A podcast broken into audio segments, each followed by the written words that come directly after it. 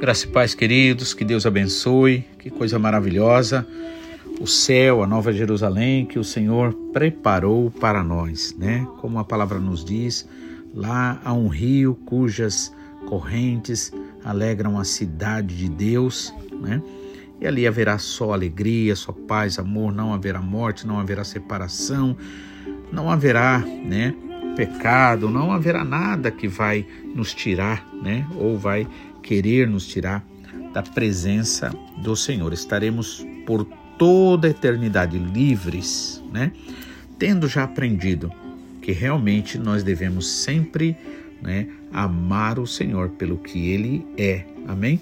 Então, todo aquele, a Bíblia diz, que tem como objetivo principal na sua vida a volta de Jesus, né, o reino de Deus, esses buscam no Senhor a purificação né, da sua vida, né, se purificar, orando sempre, pedindo sempre ao Senhor perdão, né, para que nos lave, nos purifique, porque enquanto a gente estiver nesse mundo, a gente vai errar, todos nós erraremos, né, como João diz numa das cartas, né, se alguém disser que não tem pecado é mentiroso, faz Deus mentiroso, mas se nós admitirmos, se confessarmos, admitirmos nossos pecados, Ele é fiel e bondoso, misericordioso para nos perdoar, porque o maior desejo dele é exatamente esse: é nos abençoar, nos trazer para mais perto dele.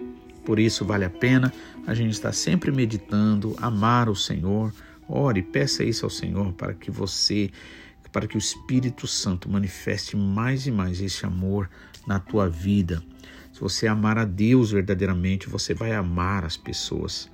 Se você amar a Jesus, você vai amar a igreja de Jesus, né? Uma coisa não existe sem a outra, né? Amém? Até porque, na verdade, é, Jesus não precisa da gente no que diz respeito, né? Ele continua sendo Deus maravilhoso, é bondoso, grandioso, soberano, né? Mas quem precisa mesmo de fato são os pobres, os necessitados, amém? E aí é que tá, né? Não apenas pobre no sentido pobre de dinheiro, né? Mas pobre quem é? É aquele que é humilde, que sabe que, apesar até de ter dons, capacidades e tantas coisas, eles, na verdade, é, sentem essa sede, essa vontade do Senhor. Amém? Então eu gostaria de estar hoje meditando com vocês, Mateus capítulo 10, quando Jesus chama seus discípulos e diz: confere poder. Amém? Então, a partir do versículo 1 diz assim: Chamando Jesus seus doze discípulos, deu-lhes o poder sobre espíritos imundos, sobre demônios, né? Para os expulsares e curarem toda enfermidade e todo mal.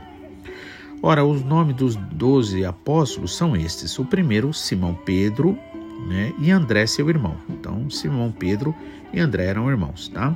Tiago, filho de Zebedeu, e João, seu irmão né? Então, Tiago e João eram filhos de Zebedeu e eram irmãos, né? Então, quatro. Né? Depois temos é, Filipe e Bartolomeu, seis, né? Tomé e Mateus, oito, né? Depois Tiago, filho de Alfeu, né? Lebeu ou Tadeu, e aí formam dez. E depois, por fim, tem Simão, o cananeu, e Judas Iscariotes. Né? Então aqui a gente tem dois Simão, né? um deles é o Simão Pedro e o outro é Simão, chamado também de cananeu, o que era da Cana de Galileia. Né? Pelo menos essa é a ideia. E aí, versículo 5 diz assim: Jesus enviou estes doze, esses doze e lhes ordenou: não ireis pelo caminho das gentes, nem entrareis em cidade dos samaritanos. Antes, ide às ovelhas perdidas da casa de Israel. E indo, pregai o evangelho, dizendo: É chegado o reino dos céus. Curai, portanto, os enfermos, purificai os leprosos, ressuscitai os mortos, expulsai os demônios, pois de graça recebeste, de graça dai. Não lavarei, não levareis ouro, nem prata, nem cobre em vosso cinto, nem alforjes para o caminho, nem duas túnicas, nem sandálias, nem bordão, porque digno é o trabalhador do seu alimento. Em qualquer cidade ou aldeia em que entrardes, procurai saber quem nela seja digno e hospedai-vos aí até que vos retireis. Ali, quando entrardes em alguma casa, saudai-a. E se a casa for digna, venha sobre ela vossa paz, mas se não for digna, torne para vós a paz. Se ninguém vos receber, nem escutar vossas palavras, saindo daquela cidade ou daquela casa ou cidade, sacudi o pó dos vossos pés. Em verdade vos digo que no dia do juízo haverá menos rigor para o país de Sodoma e Gomorra do que para aquela cidade. Amém? Então eu li do 1 ao 15. Vamos orar, né? Pai, mais uma vez nós te louvamos e agradecemos. Muito mais do que ouvir a tua palavra, concordar, gostar, achar bonita. Nós queremos, Pai, em nome de Jesus, que o teu Espírito, Senhor, esteja atuando nos nossos corações, na nossa alma, Senhor, no nosso espírito através da tua palavra. Portanto, Pai, nós declaramos não queremos ouvir o homem falar, mas te pedimos que o teu Espírito Santo, Pai, venha, Senhor, falar em nossos corações, venha nos ensinar em particular. Pois, Senhor, por mais que o homem possa falar, por mais que o homem possa entender algumas coisas, Pai, sem o poder, sem a manifestação do Espírito Santo, Pai, de nada vale tanta beleza, Pai, tanta concordância. Em nome de Jesus, não queremos estar aqui, Senhor, vivendo como vivendo uma vida religiosa, Senhor, mundana, natural, mas queremos te pedir, Pai, vem, Senhor, em nome de Jesus, fazer morada mais e mais em nossos corações, Pai. Assim como a tua palavra diz, Pai, em Gênesis, quando a terra era sem forma e vazia e havia trevas sobre a face do abismo, mas o Espírito de Deus pairava sobre a face das águas. E aí, quando o Senhor disse: haja luz, houve luz, pelo poder, Pai, do teu Espírito. Por isso, nós te pedimos, em nome de Jesus, fala com os teus filhos, Pai, e abençoa, Senhor, teu filho ou tua filha, o seu dia, o seu lar. Enche do Espírito Santo. É tudo que nós precisamos e é tudo que nós pedimos em nome de Jesus. Amém. Então, aqui, em primeiro lugar, nós vemos que Jesus chama os seus discípulos. Veja, ele não chama qualquer pessoa, ele não chama a multidão. Né? Eu quero sempre que você lembre disso. Né? Há uma diferença em fazer parte da multidão e ser de fato discípulo. Não significa que ser discípulo é ser perfeito. No entanto, significa que ser discípulo tem esse compromisso de coração. E aí vem uma pergunta para você refletir, para você fazer um autoexame. Fazendo sua própria né, reflexão, como você se encaixa como parte da multidão ou como parte de discípulo ou seguidor, né? Porque na verdade ser seguidor é muito mais do que estar acompanhando ali é, nas andanças, por exemplo, de Jesus, as multidões também seguiam a Jesus. No entanto, não eram discípulos porque não viviam de acordo com os padrões que Jesus né, ensinava a eles, nem, nem se interessava, vamos dizer assim, porque o amor deles ainda era muito mais para eles próprios, para a família, ou a preocupação para a resolução dos problemas, do que de fato para Jesus e para o reino de Deus. Então, lembre disso e faça essa reflexão. Amém? Se você se vê como parte da multidão, em nome de Jesus, a promessa de Deus, a promessa do Senhor é para aqueles que o seguem. Amém? Não para simplesmente a multidão.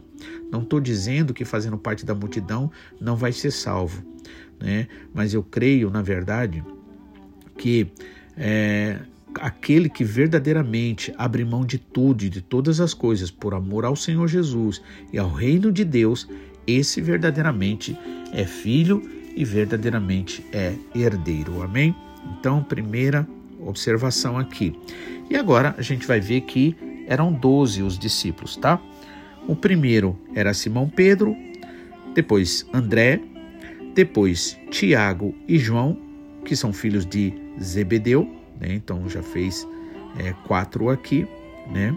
Aí depois vem Alfeu e Tadeu, ou Lebeu, né? Então mais dois, seis, né? Simão Cananeu, né? E Judas Iscariotes, né? E, Tiago, é, Bartolomeu, é, Felipe e Bartolomeu, né? Então formando doze, né?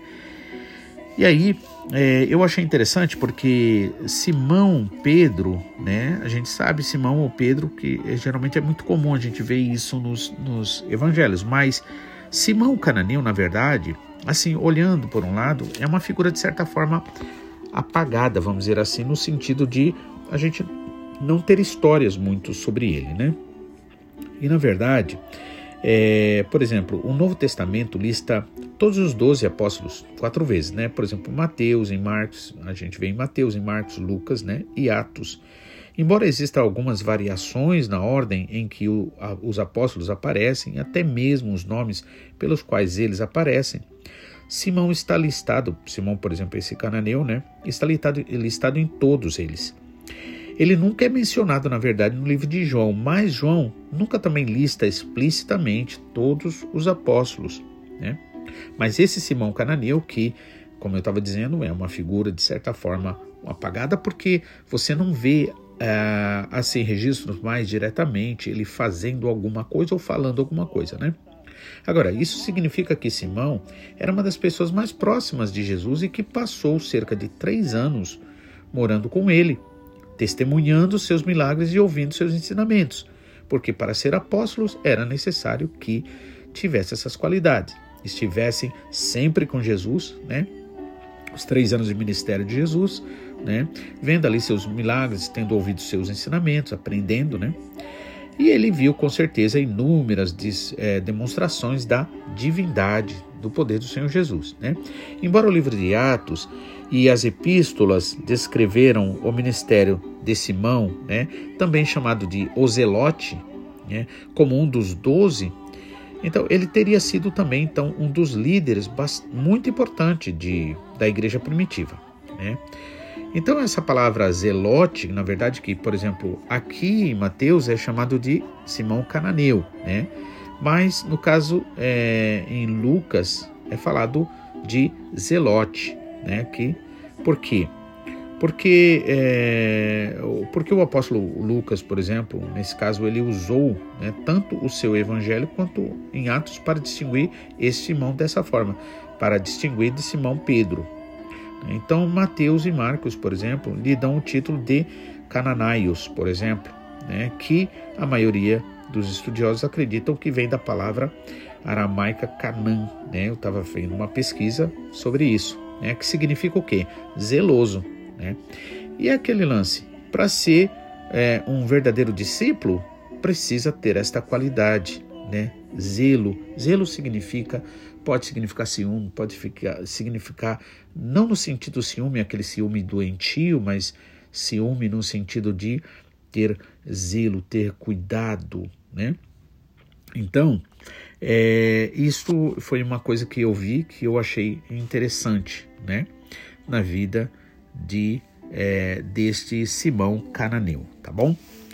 E aí, agora, é, dando uma continuidade, Jesus enviou estes doze e lhes ordenou: Não ireis pelo caminho das gentes, nem entrareis em cidade de samaritanos, antes ide às ovelhas perdidas da casa de Israel. Né? Então a gente vê o ministério de Jesus Cristo, o ensinamento dele, as ordens dele, realmente de forma bastante clara Por exemplo, aqui quando ele é, manda, por exemplo, esses primeiros missionários, por assim dizer, né? Ele deixa bem claro: vocês não devem ir pelo caminho dos das gentes. Significa o quê? Gente significa o quê?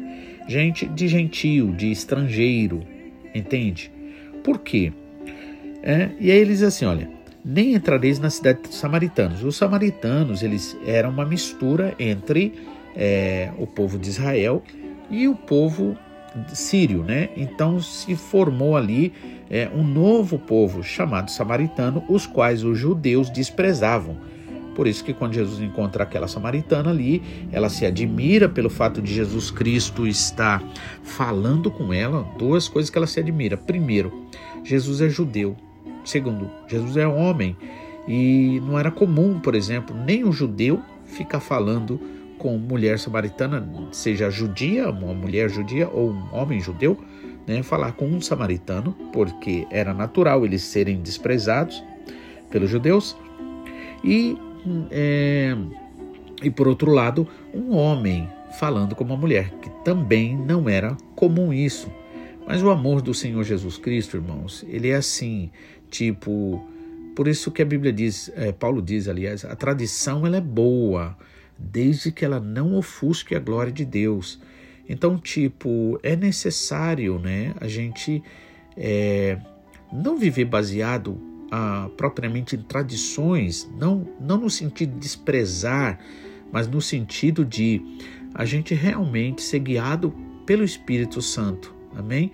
Porque muitas vezes as regras, dependendo, elas vêm querer é, impedir, né, o raiar do amor do Senhor.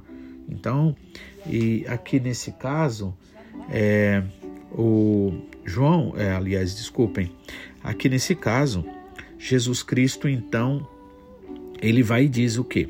Não ireis pelo caminho das gentes, nem entrareis na cidade dos samaritanos, né? Antes, ide as ovelhas perdidas da casa de Israel significando o quê? Por que, que Jesus falou para não ir pelo caminho da gente?